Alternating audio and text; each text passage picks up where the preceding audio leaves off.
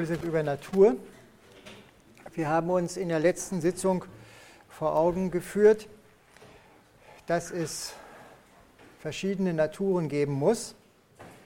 Die Orientierung war dabei an der kantischen Erkenntnistheorie. Kant hat mit seiner transzendentalen Methode gezeigt, dass es einen Zusammenhang gibt der Struktur der Strukturen des Erkenntnisgegenstandes und den Zugangsarten, mit denen man diesen Gegenstand zum Thema macht. Da es nun verschiedene Zugangsarten zur Natur gibt, äh, ist zu erwarten, dass es auch verschiedene Naturen gibt. Dabei ist immer vorausgesetzt, dass wir unter Natur das verstehen, äh, was wir in der Erfahrung zum Thema machen können. Nun wollen wir uns heute und in der nächsten Sitzung vor allem der Frage zuwenden, was die Naturwissenschaft über die Natur sagt.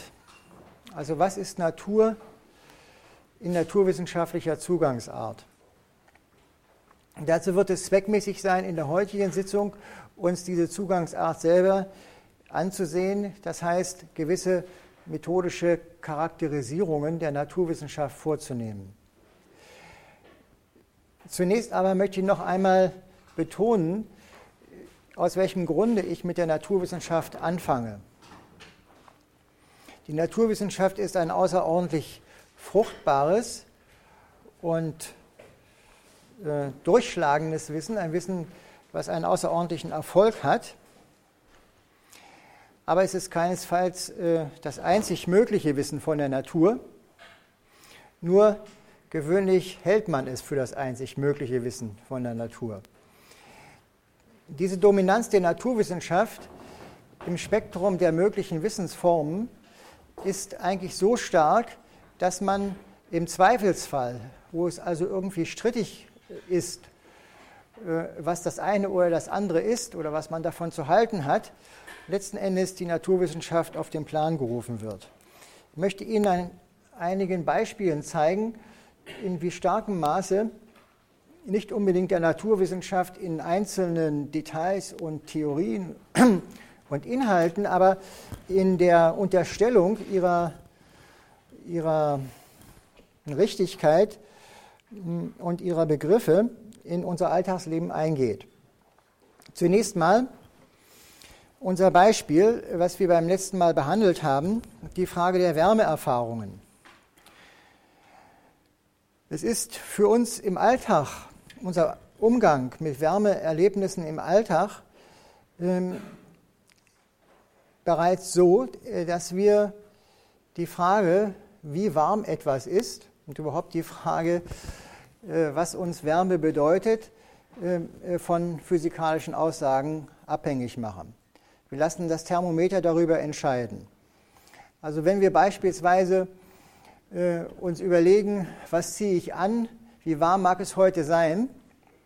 Dann schauen wir nach dem Thermometer und sehen, es ist etwa 15 Grad und danach ziehen wir uns an. Wenn es nun aber einige Leute gibt, die dann vielleicht sagen, ach, eigentlich kommt es mir doch heute ziemlich kühl vor, die also sozusagen eine gewisse Distanz anmelden gegenüber dieser objektiven Angabe, es sind 15 Grad, dann glaubt man, dass Sie eben diese 15 Grad, die an sich da sind, gewissermaßen subjektiv verzerrt auffassen. Was Sache ist, das unterstellen wir, sagt die Naturwissenschaft, und dann gibt es noch unsere subjektive Auffassung dieser Sache. Im kantischen Schema würde das eigentlich heißen, äh, dass wir das, was Kant Natur in der Erscheinung nennt, eigentlich auf die Lebenswelt beziehen. Die Lebenswelt ist die Natur in der Erscheinung, da spielen subjektive Anteile eine Rolle. Und die Natur an sich, darüber gibt uns die Naturwissenschaft Auskunft. So ist es natürlich von Kant überhaupt nicht gemeint. Ich habe Ihnen, glaube ich, an dem Beispiel gezeigt, dass die kantische These, nämlich eines Zusammenhangs zwischen Zugangsform zum Gegenstand und Strukturen des Gegenstandes, sich gerade an der Naturwissenschaft zeigen lässt während es mit der Lebenswelt höchst problematisch ist, höchst ungenau und unscharf, Und das liegt vor allem daran, äh, weil die lebensweltlichen Erfahrungen eben diesen Moment, dieses Moment des Normativen nicht enthalten. Das heißt also, äh, die Lebenswelt ist nicht äh, durch bestimmte Regeln geleitet, in ihrer Weise Erfahrungen zu gewinnen. Deshalb lassen sich solche strikten Aussagen, wie Kant sie in seiner Erkenntnistheorie macht, über die lebensweltliche Erfahrung überhaupt nicht sagen. Also genau genommen ist es, ist es also von der Theorie her eher umgekehrt. Ähm, Natur in der Erscheinung, das, worüber also die kantische Aus, äh, Theorie Aussagen macht, das ist die naturwissenschaftliche Natur. Während wir so in unserer lebensweltlichen Einstellung sagen, naja, also äh, was wir im lebensweltlichen Kontext erfahren, das ist eben subjektiv, insofern auch durch, sein, durch uns gefärbt, beispielsweise durch unsere Stimmung, äh, während was dahinter liegt, was an sich ist, das sagt uns die Naturwissenschaft. Naja, diese Theorie gibt es auch in der Philosophie. Ich glaube, Searle beispielsweise vertritt, vertritt diese Meinung. Aber äh, darum geht es uns hier nicht so sehr, sondern es geht eigentlich darum, gewissermaßen die Gleichberechtigung wiederherzustellen. Gut, ich bin aber jetzt vorläufig noch dabei, Ihnen äh, weitere Beispiele dafür zu zeigen, wie dominant äh, das naturwissenschaftliche Wissen in unserem Alltag ist. Nehmen Sie als weiteres Beispiel Umweltprobleme. Umweltprobleme sind ja häufig Probleme, die artikuliert werden von betroffenen Gruppen. Also Leute, die irgendwie unter irgendetwas leiden, sich beeinträchtigt fühlen in ihrem Lebensgefühl oder in ihrer, ihrem Raumgefühl, äh, in ihrem Stadtteil beispielsweise. Und sie artikulieren also ein Problem. Nun ist es so, dass in der Regel, um sich überhaupt Gehör zu verschaffen, diese Betroffenen sich einen Naturwissenschaftler holen müssen, der dann das Problem formuliert und sagt, ja, es handelt sich um das und das. Hier sind nämlich folgende Emissionen und die sind nicht zulässig. Und dann ist das Problem überhaupt erst anerkannt. Erst dann. Nicht dadurch, dass irgendwelche Leute leiden und sich beeinträchtigt fühlen, sondern dadurch, dass man objektiv, also mit den Mitteln Naturwissenschaft, zeigen kann, äh, dass irgendeine Abweichung vorliegt. Also schon die Problemartikulation kann sich gesellschaftlich nur durchsetzen, wenn sie mit den Mitteln der Naturwissenschaft formuliert wird. Viel schlimmer ist es natürlich auf Seiten der Lösungen, nicht die Abhilfe und sei es auch im rechtlichen Bereich, das heißt also, wenn es um Grenzwerte geht und so weiter, die müssen natürlich von der Naturwissenschaft gefunden werden. Man muss eben herausfinden, was ist verträglich, was ist nicht verträglich und man muss eben Messungen anstellen und Kontrollen und so weiter.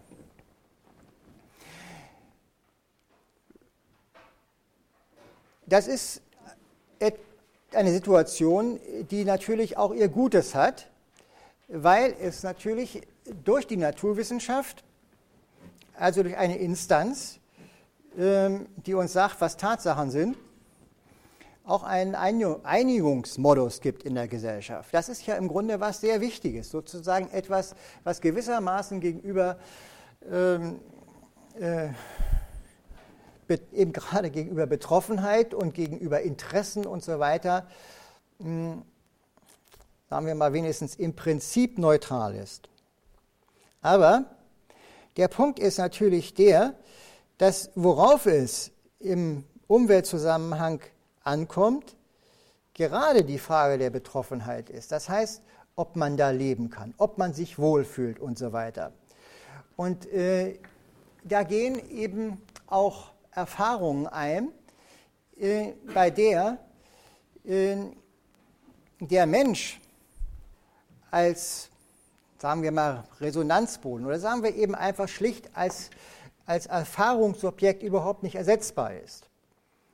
Also beispielsweise äh, kann es in einem Stadtteil Betroffenheit durch Geruchsbeeinträchtigung geben. Man fühlt sich nicht wohl, weil es stinkt. Nicht? berühmte Beispiel, Darmstadt merkt, stinkt. Ja, wenn dann die Naturwissenschaftler kommen, nachmessen, sehen, dass keine Grenzwerte überschritten sind oder beziehungsweise dass die Stoffe, die stinken, unschädlich sind, dann gibt es kein Problem. Ich meine, unter diesem Gesichtspunkt. Und, aber natürlich für die Betroffenen gibt es sehr wohl das Problem, denn sie in ihrer Lebensqualität, das heißt also in dem, äh, wie sie als leiblich-sinnliche Wesen betroffen sind, äh, haben eben doch ähm, da unter dieser Situation zu leiden. Also dieses Beispiel äh, zeigt Ihnen, dass ähm, die Dominanz naturwissenschaftlichen Wissens äh, unsere gesellschaftlichen Auseinandersetzungen reguliert und dass in ihnen unterstellt wird, äh, dass die Naturwissenschaft diejenige Instanz ist, die letzten Endes sagen kann, was Sache ist. Als drittes Beispiel äh, möchte ich unser heutiges landläufiges Selbstverständnis nennen als Menschen. Sie müssen nur bei sich selbst mal darauf achten, in Diskussionen oder vielleicht auch bei anderen, die ja besser beobachten kann, wie Sie zum Beispiel über Ihr Denken reden. Sie reden immer über Ihr Denken, äh, indem Sie von Ihr Gehirn erwähnen. Oder wenn Sie über Ihre Wahrnehmung reden, dass Sie zum Beispiel eben darüber reden, dass Sie etwa mit Ihren Augen wahrnehmen. Das sind naturwissenschaftliche Tatsachen. Das kann man feststellen, äh, dass das Gehirn zum Denken irgendwie nötig ist und die Augen zum Sehen. Aber im Denken kommt das Gehirn schlicht nicht vor. Also Ihre Denkerfahrung ist keine Erfahrung des Gehirns. Das heißt also, hier schleicht sich überhaupt ein ganzer Wust von Vorstellungen in das, was Sie unter Denken verstehen und worüber Sie auch glauben zu reden ein von einer ganz anderen Erfahrungsebene und einer ganz anderen Zugangsart zu dem, was Sie selbst als Wesen, als Naturwesen sind.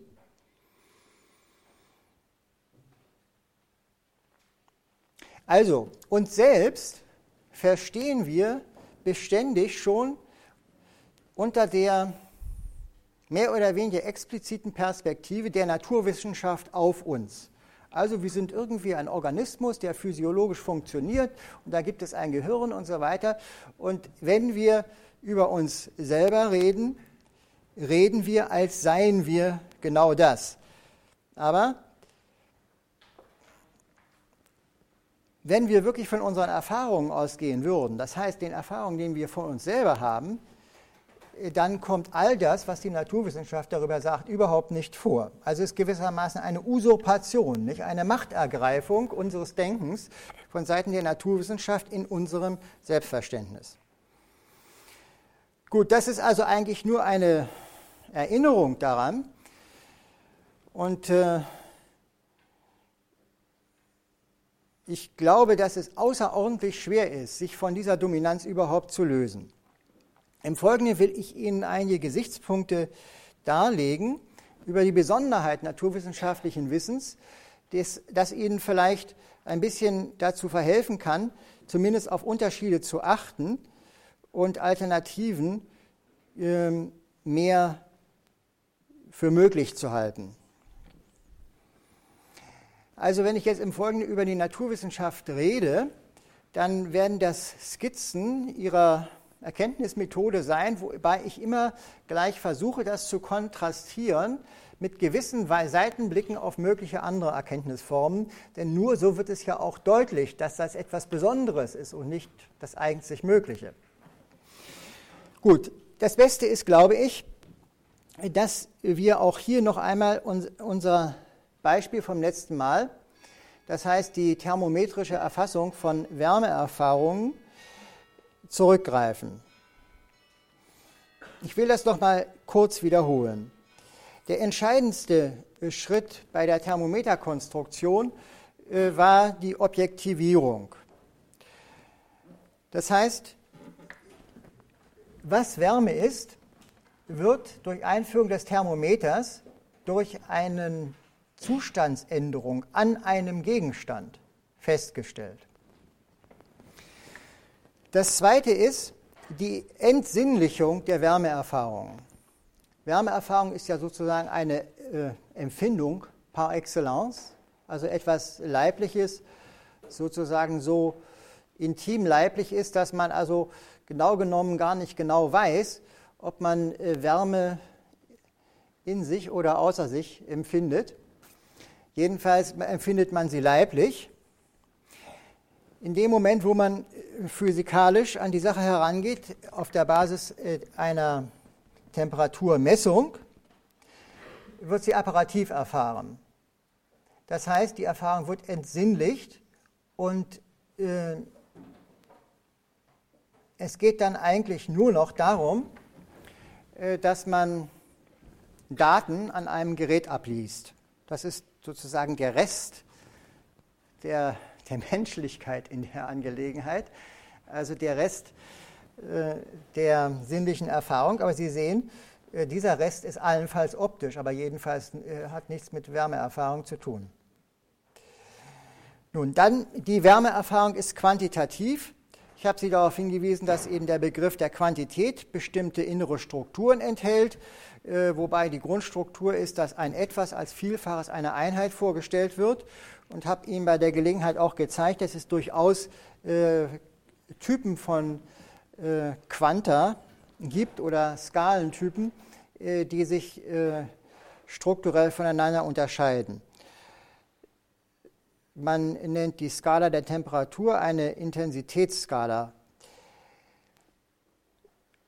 Der letzte Punkt, an den ich erinnern möchte, der trat eigentlich mehr am Rande auf, äh, nämlich das war der Punkt der Parametrisierung. Das heißt, ähm, es wurde deutlich, dass das, was wir lebensweltlich als äh, Wärme erfahren, von dem, was nachher physikalisch daraus wird, als eine diffuse Erfahrung angesehen werden muss in, in die sich immer verschiedene Parameter einmischen. Also Wärmemenge, Wärmeleitfähigkeit, sogar Feuchtigkeit, äh, natürlich auch Temperatur und so weiter. Also sozusagen von der ausdifferenzierten Theorie zurückblicken muss man die lebensweltlich als eine diffuse Erfahrung, die eben nicht parametrisiert ist, bezeichnen. Das also nun zunächst zur Erinnerung. Ich werde auf diese Punkte nochmal äh, gewissermaßen in einem anderen Reflexionsniveau noch zurückkommen.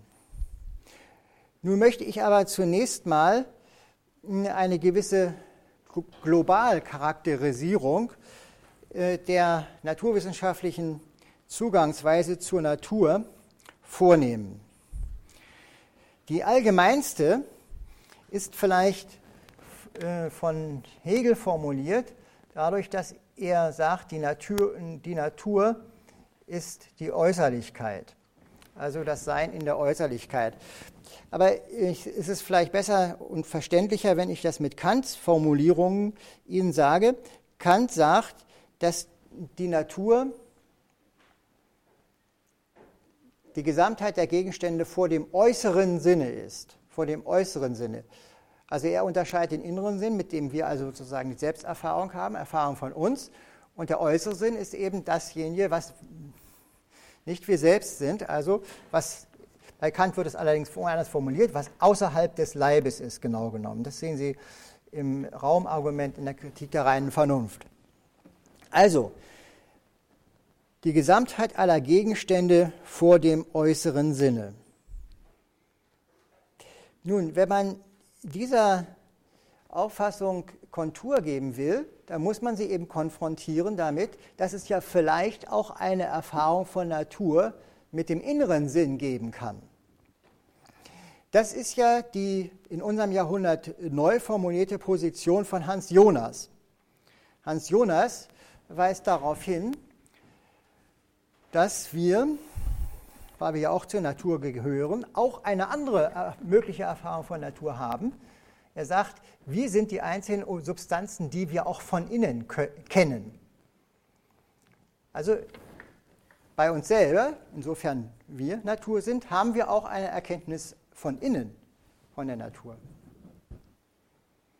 Das ist, glaube ich, eine sehr, sehr wichtige Auffassung. Ich werde sie gleich noch ein bisschen erläutern. Ich möchte zunächst mal nur dazu sagen, dass ich selber diese Differenz äh, lieber mit der mit einer anderen Formel formulieren würde, nämlich, dass ich sage, dass unser Leib Natur ist, die wir selbst sind. Also ich mache nicht so den Unterschied von innen und außen, sondern von Selbstsein und Nicht-Selbstsein. Also was diese anderen Autoren die Natur da draußen, die äußere Natur nennen, nenne ich die Natur, die wir nicht selbst sind. Und unser Leib ist die Natur, die wir selbst sind. Und äh, Sie sehen natürlich, dass eine, die eine, und die eine Unterscheidung ist eine sozusagen topologische, eine Unterscheidung des Ortes, innen und außen, äh, während ich das lieber formulieren würde als eine Weise der, äh, der Erfahrung, nämlich ähm, Fremderfahrung und Selbsterfahrung. Das ist natürlich ein fundamentaler Unterschied. Nun, aber ob mit Jonas oder mit mir, man sieht, dass man gegenüber der Naturwissenschaft sich eben eine ganz andere Erkenntnisform plötzlich vorstellen kann von Natur. Wir wissen ja unglaublich viel von der Natur, insofern wir selbst, selber Natur sind, insofern wir selbst Natur sind. Zum Beispiel ist es ja ganz grotesk, immer zu sagen, man weiß nicht, ob ein Hund Schmerzen empfinden kann und so weiter oder ein Fisch. Oder, das sind ja ganz groteske Fragen eigentlich, nicht? Denn wir sind ja auch nichts anderes. Wir sind ja auch Tiere. Das heißt, wir wissen ja, wie man sich fühlt. Und wir haben also eine sehr weitgehende Kenntnis davon, äh, was, ähm, was es heißt, sozusagen zu leben. Und äh, das bezieht sich natürlich nicht bloß auf Schmerzen, sondern eben auch auf Hunger und Antrieb und alles Mögliche. Wir, wir kennen ja die Natur recht gut, insofern wir in uns selber sie erfahren. Bloß, wer macht davon Gebrauch? Und ist das etwa zu einer Wissenschaft ausgearbeitet worden? Das ist natürlich das große Problem. Die Dominanz der Naturwissenschaft bedeutet natürlich auch, dass die Alternativen zu ihr nicht wirklich entfaltet worden sind.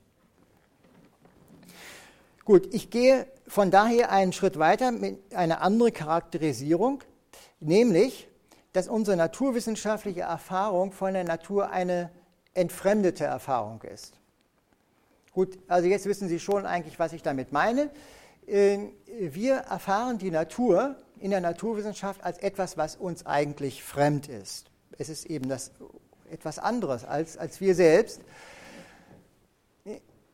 Diese eigentümliche Struktur, dass, dass man die Natur als das Fremde erfährt, hat natürlich seine historischen und vor allem sozialgeschichtlichen Hintergründe. Die Naturwissenschaft ist hier in äh, Europa entwickelt worden, äh, tatsächlich aus einer erheblichen Distanz gegenüber der Natur, äh, nämlich teilweise eben in den Handwerker- und Gelehrtenkreisen der oberitalienischen Städte, teilweise in den höfischen Kuriositätenkammern in, an beiden sozialgeschichtlichen Orten hatte man genau genommen überhaupt nichts mit der Natur zu tun. Man war also nicht in einer irgendwelchen einer direkten Beziehung zur Natur, sondern man war schon äh, durch die Lebensform eigentlich von der Natur getrennt. Die Natur wurde eigentlich als etwas erfahren, was da draußen ist, äh, was man nur indirekt überhaupt zur Kenntnis nehmen kann. Während der Mensch sich selber natürlich verstand als das gesellschaftliche Wesen, äh, als das Kulturwesen, als das Vernunftwesen ne, und äh, das eigentlich dem, der Natur dann als äh, jemand entgegensteht, gegenübersteht wie, sagen wir mal, der Städter gegenüber der Landschaft. Da muss man auch hinzusagen, dass auch die ästhetische Entdeckung der Natur in der Neuzeit genau diese Struktur hat. Nämlich es sind äh, die, die Städter, die aus den Mauern heraustreten und die Natur dann als das andere ähm, und sozusagen das Alternative zu ihrer äh, schon zum Teil überzivilisierten Lebenserfahrung äh, kennenlernen und schätzen lernen. Also diese Fremdheit. Nun, wenn man das jetzt nochmal konfrontiert äh, mit einer Alternative, dann würde ich sagen, die Alternative äh, zur Naturerfahrung im Sinne der Erfahrung des Fremden ist in gewisser Weise natürlich die Naturerfahrung als die Nat Erfahrung dessen, des eigenen, das, was man an sich selbst mitvollziehen kann. Also die alternative Erkenntnisweise wäre Erkenntnis durch Mitvollzug oder durch Sympathie, wie man griechisch sagen würde. Das heißt, es ist so, dass man ja vieles, was in der Natur geschieht, an sich selber ja mitvollziehen kann. Auch hier ein bisschen ähnlich die, die Struktur des Beispiels wie in, unter der ersten Ka Ka äh, Kategorie Äußerlichkeit. Ich will Ihnen dieses eine berühmte Beispiel des Cartesianers äh, Malebranche erzählen. Die Cartesianer meinten ja, dass die Tiere einfach äh, rein mechanische Systeme sind, sind Maschinen und äh, sie haben ja keine Seele. Und äh, äh, Malebranche äh, demonstrierte das dann eben zum Beispiel, dass er eben einfach einen Hund trat. Gut, aber das, die Reaktion äh, des Hundes darauf, die kommt da nicht mehr vor. Die Reaktion, die spürt man ja. Es ist ja so, dass also der Aufschrei des Hundes an sich einem ja durch und durch geht. Und so ist es natürlich auch heute nicht. Man kann ja man kann ja die äh, Angstschreie der Tiere sehr wohl verstehen. Also ich meine nicht im Sinne von irgendwie intellektuell verstehen, sondern man wird ja davon ergriffen und betroffen. Wie kann das denn eigentlich sein? Das liegt natürlich daran, dass wir eben auch dazugehören und ähm, äh, äh die, hier eine Erkenntnisweise durch Mitvollzug dessen, was man sieht, wirksam ist. Das ist im Übrigen eine der zentralsten Erkenntnisweisen überhaupt. Äh, ohne die würde man natürlich als, als Kind, ich glaube, weder gehen noch sprechen lernen. Also die, das Erfahren, dass man etwas, was man draußen wahrnimmt, sozusagen, äh, dass die Wahrnehmung im Grunde damit, darin besteht, dass man es innerlich mitvollzieht, ist eine ganz fundamentale Erkenntnisweise. Die meisten wohl bekannt heute noch als die Art und Weise des Musikhörens. Nicht? Musik äh, hört man eigentlich, indem man sie irgendwie innerlich mitsingt. Und also Erkenntnis durch, durch Mitvollzug ist eine ganz fundamentale Erkenntnisweise und die könnte man natürlich gegenüber der Natur ausbilden. Man macht es natürlich nicht, sondern genau das Gegenteil. Man wird systematisch, vor allem als Wissenschaftler, Naturwissenschaftler, extrem natürlich als Mediziner trainiert, diesen Mitvollzug nicht aufkommen zu lassen. Man wird desensibilisiert, systematisch. Also die, die Tierversuche oder die äh, also Vivisektion im medizinischen äh, Ausbildung hat ja vor allem diese pädagogische äh, Funktion, also viel, viel weniger die Funktion, dass man da irgendwas äh, intellektuell erkennen soll, sondern es ist sozusagen das Abtrainieren, das äh, systematische Abtrainieren von Mitleid. Gut, also das zum Thema Entfremdung. Naturwissenschaftliche Erkenntnis ist entfremdete Erkenntnis von Natur. Jetzt als dritter Punkt äh, die Kategorie des An sich.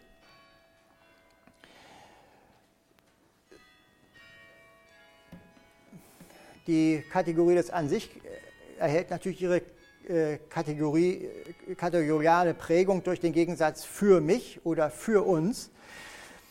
Also die Natur wird in der Naturwissenschaft in gewisser Weise an sich erkannt. Also ich meine jetzt nicht im kantischen Sinne, sondern ich will genau sagen, was ich damit meine. Sie wird erkannt, so wie sie sich unter sich verhält. Das heißt also, man erkennt die Natur dadurch, dass man Naturgegenstände miteinander in Wechselwirkung bringt.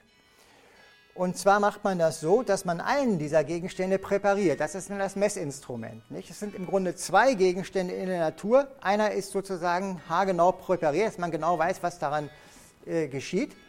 Und der andere wird mit dem in Wechselwirkung gebracht. Und dadurch gewinnt man Erkenntnis über die Natur. Das heißt also, die Natur wird nicht in Bezug auf uns erkannt, sondern gewissermaßen unter sich als Wechselwirkung zwischen Gegenständen. Nun, die mögliche Alternative dazu, die ist äh, gewissermaßen weltberühmt geworden, nämlich durch die Auseinandersetzung, die Goethe gegen Newton in der Farbenlehre ähm, geführt hat. Es sind ja nicht Zeitgenossen, sondern also sozusagen literarisch geführt hat, aber natürlich auch experimentell. Für Goethe sind Farben das, was man sieht. Damit hat er ja wohl auch recht. Das heißt also, er, Goethe interessiert sich in der Farbenlehre im Grunde für die Phänomene im menschlichen Sinn des Sehens, nicht für Dinge. Während Newton in seiner Farbenlehre, das ist ja sozusagen überhaupt die, eine der Standardtypen für neuzeitliche Naturwissenschaften, Newtons Optik, die Farben untersucht durch bestimmte Effekte am Prisma, also durch die äh, Zerlegung des Sonnenlichts mit Hilfe des Prismas. Und die Farben, was wir so Farben nennen, das sind für ihn alternative äh, Brechungseigenschaften des Lichtes. Also wir würden heute rückblickend sagen, äh, alternative Frequenzen und Wellenlängen des Lichtes, so konnte er es noch nicht formulieren, sondern er, redet von unterschiedlichen Refraktionseigenschaften. Also jedenfalls, es sind gewissermaßen äh, Eigenschaften des Lichtes, die sich an einem bestimmten Objekt, nämlich am Prisma, manifestieren. Also es geht um Sehen überhaupt nicht bei Newtons Farben. Im Übrigen ist es so, dass äh, Newton ein äh, so reflektierter Wissenschaftler war, dass er das sehr wohl gewusst hat. Nicht? Er hat sehr wohl gewusst, äh, dass seine Lichtarten keine Farben haben, äh, sondern dass sie im Sinn des Auges Farben erzeugen können. Also er redet nicht von rot, sondern rubrific, also rot machend. Also er hat ein, ein klares Bewusstsein davon gehabt. Hm, aber das Entscheidende ist, äh, dass also das, was man als eine physikalische Farbtheorie ansehen muss, äh, eine Theorie der Natur ist, nicht für uns, nicht in, also nicht Natur in Bezug auf uns, sondern Natur gesehen als Wechselwirkung zwischen Gegenständen. Nun, also diese Thematik werden wir in dieser Vorlesung in einer späteren Phase auch ausführlich behandeln, weil ich äh, Ihnen die goethische Naturwissenschaft unter dem allgemeineren Titel einer Phänomenologie der Natur dann vorstellen möchte. Jetzt die vierte Globalcharakterisierung. Die Naturwissenschaft ist objektivistisch. Nun, äh, normalerweise versteht man also unter objektiv eben nicht subjektiv. Ne, und das ist eben das, worüber man sich einigen kann zwischen Subjekten. Das ist allerdings äh, nicht äh, der, der präzise und hinreichende Begriff, denn man kann sich ja auch auf, über andere Dinge einigen, die nicht am Gegenstand gegeben sind. Und damit äh, deute ich auch schon den Unterschied an. Man muss unterscheiden zwischen Intersubjektivität und Objektivität. Intersubjektiv ist eine Erkenntnis, die, auf die sich verschiedene Subjekte einigen können. Und Objektivität ist eine bestimmte Einigungsform. Also es gibt noch andere Formen von Intersubjektivität. Und die entscheidende Einigungsform ist natürlich die über Worte. Die Naturwissenschaft ähm, zeichnet sich in ihrer Intersubjektivität dadurch aus, dass die Einigung letzten Endes am Gegenstand geschieht, also letzten Endes am Apparat zum Beispiel. Während es ähm, andere Weisen der Erfahrung gibt und breite äh, Weisen für Erfahrung, über die man sich überhaupt nur durch Worte einigen kann. Also um nochmal auf die goethische Farbenlehre zurückzukommen, äh, ob etwas äh, ein, in irgendeinem Experiment äh, blau auftritt oder nicht, das kann man im Rahmen der goethischen Farbenlehre kann man das nicht am Objekt zeigen, sondern man muss es sehen. Und da müssen, wenn, wenn es Streit darüber gibt, müssen verschiedene Leute dieses Experiment machen und sich darüber unterhalten, was sie gesehen haben. Es geht nur über Worte. Um es ex, äh, am ähm, Extrembeispiel zu sagen, die farbigen Schatten. Die farbigen Schatten, äh, also eine Alltagserfahrung, also wenn Sie beispielsweise mit einem orangenen Licht, mit äh, einem orangenen Licht mit einem Bleistift einen Schatten erzeugen, dann ist der blau, also die Komplementärfarbe. Aber da können Sie natürlich irgend, äh, mit dem Spektroskop können Sie keinerlei Wellenlängen entdecken, die was mit Blau zu tun haben in diesem Schatten. Sie sehen es aber. Und man kann sich darüber einigen. Also es gibt sozusagen Einigungsformen darüber, obgleich es hier nicht um ein Objekt geht überhaupt. Also, die Naturwissenschaft ist insofern objektivistisch, nicht nur weil sie intersubjektiv ist, das ist sozusagen das Allgemeinere, sondern sie objektivistisch insofern die mögliche letzte Einigung am Gegenstand geschehen muss. Schließlich die letzte Globalcharakterisierung der Naturwissenschaft ist positivistisch. Und dieser Ausdruck positiv oder positivistisch äh, wird je nachdem als ein Ehrentitel oder als Kritik verwendet. Äh, ich meine mit diesem Titel eigentlich das, was, was Wittgenstein formuliert. Wittgenstein hat ja diesen berühmten Satz formuliert, die Welt ist alles, was der Fall ist. Das heißt, die Welt besteht aus Tatsachen. Ja, natürlich, für den Naturwissenschaftler, aber natürlich nicht äh, für den Menschen im Alltagszusammenhang. Also, es sei denn, es geht wieder dieser Effekt, äh, schlägt durch, dass man auch für den Alltagszusammenhang eigentlich die Naturwissenschaft als maßgeblich ansieht. Was ist da die Alternative? Wodurch ist eigentlich diese Auffassung, dass die Welt aus Tatsachen besteht, als eine besondere Auffassung äh, äh, zu verstehen? Nun, das Besondere besteht darin, dass Tatsachen ja, wie man sagt, wertneutral sind. Tatsachen sollen unabhängig sein von einer normativen Wertung.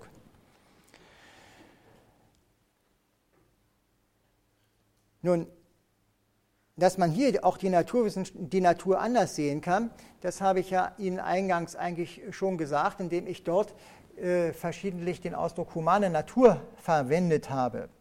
Die Naturwissenschaft äh, untersucht die Natur unter dem Gesichtspunkt, äh, was der Fall ist. Und äh, alles, was der Fall ist, ist für sie Natur. Eine Wüste, ein umgekippter See, ein ein, eine vergiftete Atmosphäre, alles in gleicher Weise Natur für die Naturwissenschaft. Es gibt keine Unterschiede. Alles ist Natur. Das ist aber für uns, die wir als Menschen an der Natur als Lebenszusammenhang interessiert sind, nicht der Fall, sondern wir nehmen implizit immer eine Bewertung der Natur vor. Wir reden von guter Natur, von humaner Natur, von menschenwürdiger Natur und so weiter. Um diesem Thema gerecht werden zu können, müsste man eigentlich eine Naturwissenschaft haben, die eben einen Begriff von guter Natur implizieren würde. Wir haben hier in Darmstadt vor Jahren mal eine Arbeitsgruppe gehabt, die hieß Soziale Naturwissenschaft, die hat genau das versucht, also eine Wissenschaft von der Natur zu entwerfen, die die Natur unter normativen Gesichtspunkten betrachtet. Das heißt natürlich, dass hier sozialwissenschaftliche Gesichtspunkte in die Naturwissenschaft selbst hineingenommen werden müssen. Und ich deute Ihnen das jetzt bloß an. Ich möchte nur allgemein als eben eine Charakterisierung von Naturwissenschaft überhaupt sagen, dass sie eben als Natur ansieht, was der Fall ist und so also weder von guter noch von, von schöner Natur und nicht einmal genau genommen nicht einmal von zweckmäßiger Natur reden kann. An dem Begriff der Zweckmäßigkeit äh, zeigt sich vielleicht das mh, hm, Prekäre dieser radikalen äh, Enthaltung äh, von wertenden Gesichtspunkten. Insofern äh, im Bereich äh, der Betrachtung von Leben, der Organismen und natürlich auch dann ihrer Lebenskontexte, also ökologischen Nischen und äh, Ökosystemzusammenhängen, es sich immer wieder einstellt, dass man von zweckmäßigen Zusammenhängen, von Funktionalität und so weiter und so weiter redet. Und das sind also, wenn man wissenschaftstheoretisch streng ist, in der Regel sind das uneigentliche Redeweisen. Kant hat das analysiert unter dem Gesichtspunkt des als ob. Wir können die Natur nur so betrachten, als ob da jemand wäre, der sie nach Gesichtspunkten der Zweckmäßigkeit geordnet hätte. Aber an sich natürlich ist alles mechanisch erklärbar. Gut, soweit also die globalen Charakterisierungen, immer mit einem kleinen Vorblick darauf, dass man es auch anders machen könnte. Wobei in jedem Fall äh, der hier nur stichwortartig angedeuteten alternativen Erkenntnisformen der Natur zu erwarten ist, dass die relativ schwach ausgebildet sind und insofern in dem sagen wir, öffentlichen Konkurrenzkampf keinen guten Stand haben. Aber es gibt eben doch ein paar Paradebeispiele, ähm, die zum gut ausgeführt sind. Und das ist beispielsweise eben die goethische Farbenlehre. Insofern sollte man äh, die bei Gelegenheit genauer studieren. Jetzt habe ich Ihnen noch einen ach, zweiten Durchgang versprochen ähm, zu den Gesichtspunkten, die wir bereits in der letzten Stunde anhand des Beispiels der Wärmeerfahrung und der Konstruktion von Thermometern ähm, behandelt hatten. Das heißt, es geht jetzt von der globalen Charakterisierung ein bisschen mehr hinein in Einzelheiten der Methode. Also ich nehme nochmal zum Beispiel die, als erstes diese ganze Gruppe, dass die Naturwissenschaft objektivistisch verfährt, positivistisch und apparativ. Warum? Was ist das Ziel? Warum verfährt man so? Der Punkt ist, besteht darin, dass das, was in der Naturwissenschaft als Erfahrung gelten soll, im Prinzip von jedermann wiederholbar sein soll. Das heißt, was man überhaupt akzeptiert als ein Datum in der Naturwissenschaft, muss unabhängig sein von dem biografischen Kontext, von der Person, also dem, dem individuellen, äh, äh, was die Person mitbringt, also der Wissenschaftliche mitbringt. Und es muss unabhängig sein von kontingenten Bedingungen. Das heißt, genau genommen von der Zeit, in der diese Erfahrungen gemacht wurden. Dieser letzte Gesichtspunkt, der äh, zeigt sich nachher in der entwickelten Naturwissenschaft in der sogenannten Zeittranslationsinvarianz. Als naturwissenschaftliches Gesetz wird nur äh, akzeptiert, was gegenüber einer Transformation der Zeit t durch Verschiebung durch die Zeitachse invariant ist. Also das Fallgesetz darf heute nicht anders lauten als vor zu Galileis Zeit. Nicht? Also das in Kürze. Aber jetzt der entscheidende Gesichtspunkt ist eben die Wiederholbarkeit. Äh, von Erfahrungen. Wie kann man das denn sicherstellen? Nun, es äh, muss so sichergestellt werden, dass die Bedingungen, unter denen diese Erfahrungen gemacht werden, die müssen aufzählbar sein. Sie können also sozusagen, sie müssen aus der Diffusität heraus ähm, genommen werden, sodass ähm, man also die Konstellation, in der diese Erfahrungen gemacht werden, muss man gewissermaßen nachstellen können. Also es dürfen nicht beliebige Einflüsse sein, sondern es muss ein definierter Rahmen sein, in der äh, die Gesetze oder die, die Daten festgestellt werden. Nun, diese Auffassung, das, was man in der Natur erkennt, im Prinzip immer nachstellbar oder wiederholbar sein muss, enthält gewissermaßen eine tiefere Unterstellung. Und zwar, sie die, äh, enthält die Unterstellung, dass mögliche Abweichungen der, von den Gesetzen äh, nicht daran liegen, dass das Gesetz äh, eben selber nicht so ganz hundertprozentig gilt oder vielleicht heute nicht so gut gilt wie gestern, sondern dass ein weiterer Effekt sich als Störeffekt eingestellt hat. Also es ist eine tiefe Unterstellung in der naturwissenschaftlichen Vorgehensweise, dass in dem an sich äh, diffusen Naturgeschehen, was sich draußen von selbst einstellt, die einzelnen Gesetze in Strenge gelten.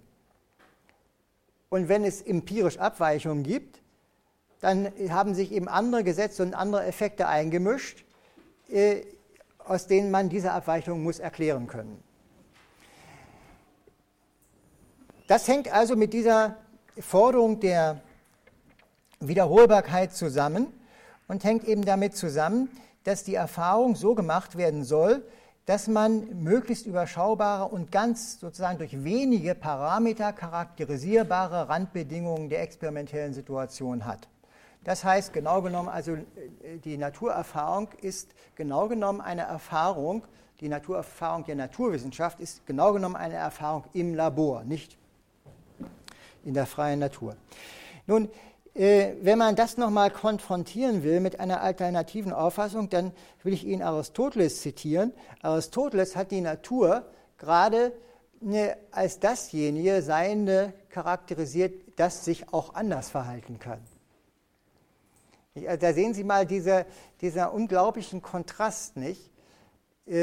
Nach unserer neuzeitlichen Auffassung kann sich die Natur nicht anders verhalten. Und wenn sie, äh, faktisch im Einzelfall irgendetwas anders ausgeht, dann hat sich eben eine Störung eingemischt. Gut, also das ist diese, äh, der erste Komplex, wo wir also sozusagen zu dem tiefer liegenden Prinzip äh, der äh, Unterstellung einer strengen Gültigkeit von Gesetzen gekommen sind. Der zweite Gesichtspunkt, noch einmal das Thema, äh, dass also was als Datum der Erfahrung anerkannt wird, nicht sinnliche Daten sind. Ja, was sind es dann für Daten? Es sind genau genommen eigentlich Symbole. Also äh, man könnte, also jedes äh, Messinstrument, kommen Sie noch, oder? Der Tom hier, das können Sie mal gleich fragen. um Gottes Willen, ich denke mir, es gibt vielleicht auch verschiedene Personen dieses Namens. Der Tom Wendt. Genau genommen. Matrikel Nummer 23. Ja. Ist schon gut, Sie haben es gefragt, Sie sehen, dass er nicht da ist. Anscheinend, ja. Gut.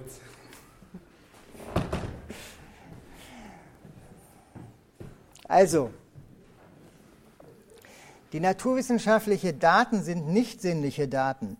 Man könnte im Prinzip äh, eigentlich alle naturwissenschaftlichen Instrumente so einrichten, dass sie im Grunde Zeigerstände oder sozusagen nur nur Zahlen zeigen, also äh, auf, auf Displays irgendwelche Zahlen anzeigen. Die meisten sind ja auch schon so oder sie drucken es sogar aus, nicht? Also ähm, das heißt, die Daten, die wir als Menschen von unseren, unserer Erfahrungssituation mit der Natur in der Naturwissenschaft gewinnen, äh, sind eigentlich Symbole. Was man also können muss dafür, ist nicht irgendwie seine Sinnlichkeit verbessern und irgendwie ganz feinfühlig sein oder irgendwas derartiges, sondern man muss Zahlen lesen können. Das ist eigentlich alles. Naja, gut, mit Einschränkungen. Also, ich meine, äh, es gibt Leute, die haben im, äh, äh, im chemischen Praktikum immer noch Schwierigkeiten, weil sie farbenblind sind. Aber man kann auch ohne das, nicht? Man, man kann mit dem Spektroskop arbeiten und so. Es ist, es ist nicht nötig, man ist nicht aufgeschmissen. Man könnte sich direkt überlegen, ob eigentlich auch blinde Naturwissenschaftler äh, arbeiten können. Eigentlich ja, nicht? Warum nicht? Also, es ist, ähm, das Entscheidende ist, dass die Daten uns gegeben sind in Form von Symbolen. Aber äh, die Daten, die Symbole bedeuten ja was, nicht? Sie sind ja gewissermaßen irgendwie nicht selber die Daten, sondern sie sagen ja über etwas anderes. Ich weiß nicht, über, über Stromstärken und vielleicht über Geschwindigkeiten und Temperaturen in unserem Beispiel, über Ladungen und so weiter. Also, sie sind Symbole. Und das heißt, jede naturwissenschaftliche Erfahrung muss irgendwie einen, einen Zusammenhang zwischen den Symbolen und dem, was sie eigentlich anzeigen, schon kennen. Also man könnte sagen, das sind die Theorien der Messapparate, oder es sind allgemein Messtheorien. Daraus folgt das, was man in der Wissenschaftstheorie die sogenannte Theory Ladenness der naturwissenschaftlichen Daten nennt, also die Theoriebeladenheit von Daten. Es ist immer eine, die sind niemals unmittelbar, sondern sie implizieren, jede, jedes Datum impliziert in gewisser Weise schon eine Theorie. Das kann man auch so formulieren, dass hier durch äh, diese Erfahrungspraxis gewissermaßen immer schon ein Modell in die, in die Natur hineingeschoben wird, eine Unterstellung äh, über eben diesen Zusammenhang dessen, was sich da äh, im Gerät abspielt und dem, was es dann auch anzeigt. Also, äh, dieser Punkt, dass die naturwissenschaftlichen Daten nicht sinnlicher Art sind, führt uns auf, auf einer tieferen Ebene dazu, dass die Natur bereits unter dem Gesichtspunkt von bestimmten Modellvorstellungen überhaupt erst zum Thema gemacht wird. Jetzt als nächsten Gesichtspunkt das, äh, den bekannten, nämlich das Thema Experiment. Nun, ich habe Ihnen ja schon gesagt, ähm, dass also unter der allgemeinen äh, globalen Betrachtungsweise, dass man die Natur nicht an sich, äh, also dass man die Natur in der Naturwissenschaft an sich betrachtet, das heißt als, als Wechselwirkung zwischen Gegenständen, wovon der eine Gegenstand in der Regel eben ein zugerichteter ist. Nun, wenn wir das jetzt zusammennehmen, sieht man, dass also die ganze Laborsituation als solches schon eine bereinigte Welt darstellt, das heißt eine mit überschaubaren Randbedingungen wo also möglichst keine Störungen auftreten können und die, sozusagen die, die, die Daten, die gewissermaßen als, als, als Welt überhaupt für unser Objekt relevant sind, abzählbar sind. Man kann also da eine bestimmte Anzahl von Parametern sagen, äh, die also hier wirksam werden können. Und dann hat man also einen Untersuchungsgegenstand, also zum Beispiel man schießt irgendwelche Elektronen irgendwo durch und ähm, dann hat man ein Messinstrument, an dem äh, sich das manifestiert. Und da hat man eben diese Wechselwirkung äh, zwischen unserem Untersuchungsgegenstand auf der einen Seite und dem anderen Gegenstand, der ist präpariert, über dessen Verhalten wissen wir genau Bescheid. Also das nennt man das Experiment. Nun, an dieser Situation äh, der Erfahrungsgewinnung kann man sehen, dass eigentlich die Natur in der Naturwissenschaft von vornherein unter technischen Rahmenbedingungen betrachtet wird. Wir müssen sehen, dass unsere Naturwissenschaft, äh, wohlgemerkt die neuzeitige, die sich praktisch von Galilei her datiert, gewissermaßen eine, ähm, eine Geburtsverwandtschaft von Techn mit Technik hat. Insofern nämlich die Natur nicht an sich, wie sie draußen vorkommen mag, äh, zum Thema gemacht wird, sondern von vornherein unter technischen Rahmenbedingungen. Nun, uns wird, fällt das nicht als etwas Besonderes auf. Wir sehen bloß hier, dass gewissermaßen die Anwendbarkeit der Naturwissenschaft für Technik ist überhaupt gar nichts Erstaunliches. Nicht? Sie ist ja ihr sozusagen schon in die Wiege gelegt. Aber dass es auch anders sein könnte, das, das sehen wir heute eigentlich kaum noch. Ich kann Ihnen das auch nur historisch klar machen. Insofern nämlich also bis zu Galilei nämlich unter der Herrschaft der aristotelischen Naturphilosophie, das ein ganz undenkbares Vorgehen war. Denn Aristoteles unterschied streng zwischen dem, was von Natur aus da ist und das, was durch Technik da ist, das Physeion und das Techneon. Nicht? Also das natürlich Seiende, das war in einer bestimmten Weise charakterisiert und zwar äh, es bei Aristoteles definiert als dasjenige, was das Prinzip seiner Bewegung in sich hat. Prinzip seiner Bewegung, es war im allgemeinsten Sinne unter Bewegung zu verstanden, also es hieß sozusagen Entstehung, äh, äh, Wachsen, Fortpflanzung und so weiter. Also die, die Naturgegenstände sind diejenigen, äh, deren, deren Existenz gewissermaßen selbst geregelt ist. Das betraf auch also Phänomene wie zum Beispiel also das Fallen, äh, Herunterfallen eines Steines. Der hat auch das Prinzip seiner Bewegung in sich, nämlich ein Stein ist aus Erde und der natürliche Stein de, de, der Erde ist unten, sozusagen Richtung Zentrum der Welt. Und deshalb strebt er von sich aus dahin. Das heißt also, auch hier ist diese Bewegung des Steins äh, folgt äh, dem inneren Bewegungsprinzip äh, dieses natürlichen Gegenstandes. Und von diesen natürlichen Gegenständen, also dem natürlichen Seienden, unterschied Aristoteles ganz streng dasjenige, was durch Technik ist, also vom Menschen abhängig. Und der, äh, der Unterschied an, ist an sich auch ganz plausibel, Nur ist man eigentlich erstaunt über die Strenge der Trennung. Es ist gewissermaßen eine Art Zwei-Welten-Lehre. Es gibt wirklich zwei Typen von Seinen nach Aristoteles. Nun, das technisch Seine äh, ist dasjenige, was eben seine Herkunft, seine, seine Form und das, was es ist, eben vom Menschen hat. Das sind eben Tische und äh, später Maschinen und so weiter. Am schönsten wird dieses Beispiel durch ein, äh, eine kleine äh, Geschichte, die auf den Sophisten Antiphon zurückgeht, äh, charakterisiert. Die zitiert Aristoteles in diesem Zusammenhang auch und er sagt, also wenn man ein Bett aus Weidenholz vergraben würde, dann würde daraus eine, eine Weide wachsen und nicht ein Bett. Nicht? Also das, das, äh, die Form des Bettes eben vom Menschen geschaffen. Gut, nun das Entscheidende, was bei Galilei geschieht, ist, dass diese Trennung dessen, was von Natur aus da ist und was durch die Technik da ist, die wird aufgehoben. Also das ganze galileische Vorgehen ist im Grunde ein technisches Vorgehen.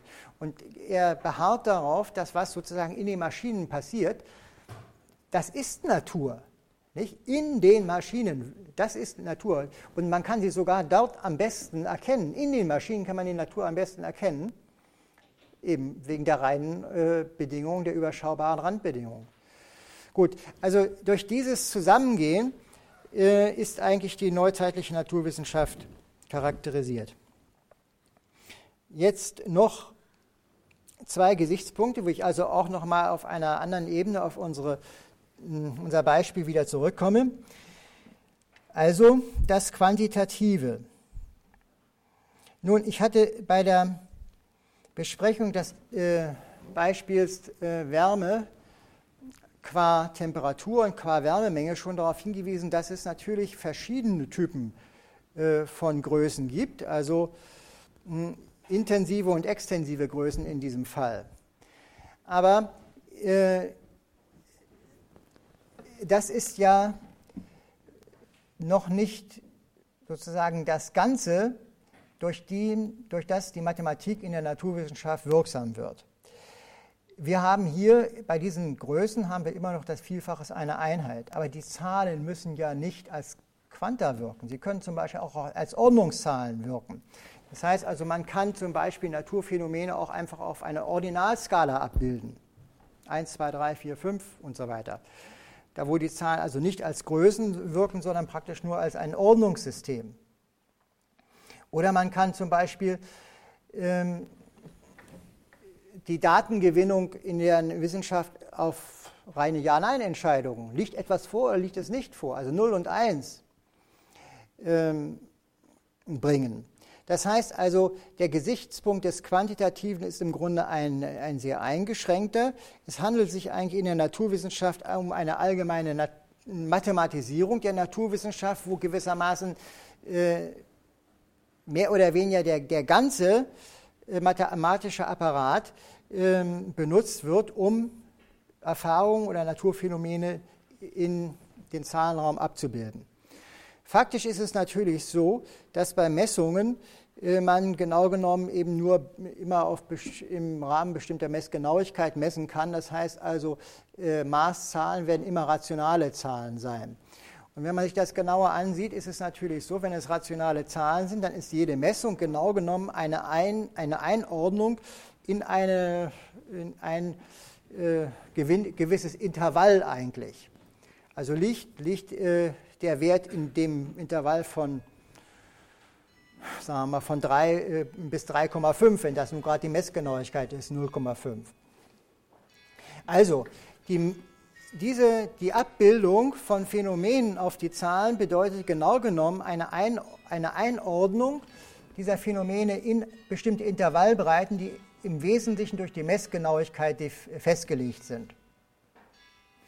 Das läuft aber letzten Endes darauf hinaus, äh, dass in der letzten Analyse es sich tatsächlich um Ja-Nein-Entscheidungen handelt. Liegt ein Phänomen in dem Intervall oder nicht? Natürlich gibt es viele Intervalle, aber jedenfalls für jedes einzelne wird das eben praktisch entschieden. Das heißt also prinzipiell wäre eine vollständige Digitalisierung der naturwissenschaftlichen Datengewinnung möglich. Dieser Gesichtspunkt ist, äh, führt ebenfalls auf einer tieferen Reflexionsebene dazu, dass man überhaupt die äh, naturwissenschaftliche Erkenntnis der, der Natur als eine Entscheidung von Alternativen betrachtet. Das ist die äh, Position von Karl Friedrich von Weizsäcker, der allgemein die Naturwissenschaft als Theorie der entscheidbaren Alternativen aufbauen will. Also, das, was wir im Beispiel bloß als die, sozusagen die Quantifizierung von Erfahrungen gesehen haben, führt in tieferer Analyse eigentlich zu der Auffassung, dass ähm, eigentlich äh, es sich um eine Digitalisierung der Erfahrung handelt und dass Naturwissenschaft äh, im Prinzip die Entscheidung von Alternativen ist. So, und jetzt der letzte Punkt. Ich komme noch, äh, noch einmal auf äh, das Thema Parametrisierung zurück. Das war in unserem Beispiel ja aufgetreten dadurch, dass man also die Wärmeerfahrung äh, zum Beispiel auflöst in zwei, durch zwei alternative Quantifizierungsverfahren in Temperatur einerseits und äh, Wärmemenge andererseits. Wärmemenge ist additiv, äh, Temperaturen sind nicht additiv.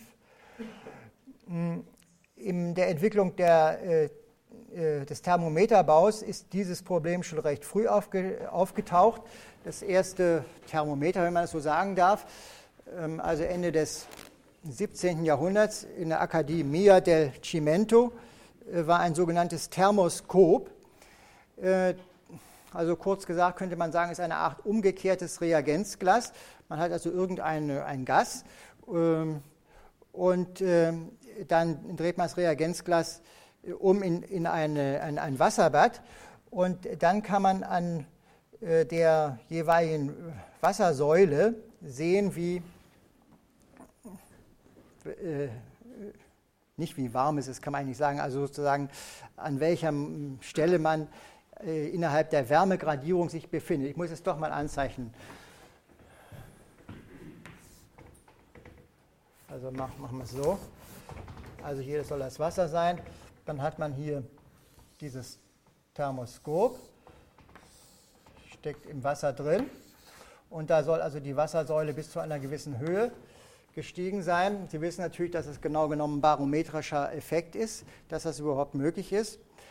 Also, und wenn man natürlich das hier erwärmt, dann drückt das hier ein bisschen runter. Insofern ist natürlich der, dieser Säulenstand ein, eine Anzeige für die Wärme der Umgebung.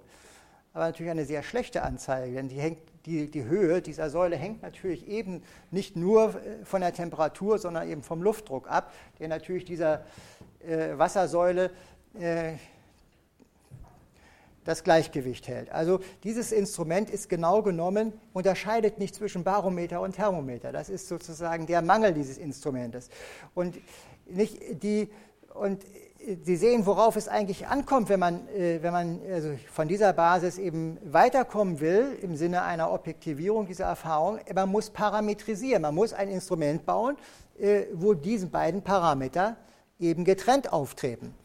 Und dieser Punkt, also die Parametrisierung, äh, der muss im Grunde darauf hinauslaufen, dass ähm, man die naturwissenschaftliche Erfahrung so konstruiert, dass man Effekte misst, die möglichst immer nur von einem einzigen Parameter abhängen. Nicht? Man muss irgendwie dafür sehen, dass alle anderen irgendwie konstant gehalten werden und man nur noch einen Parameter hat. Dazu ist es eben nötig, überhaupt diese möglichen Parameter überhaupt zu unterscheiden und zu trennen.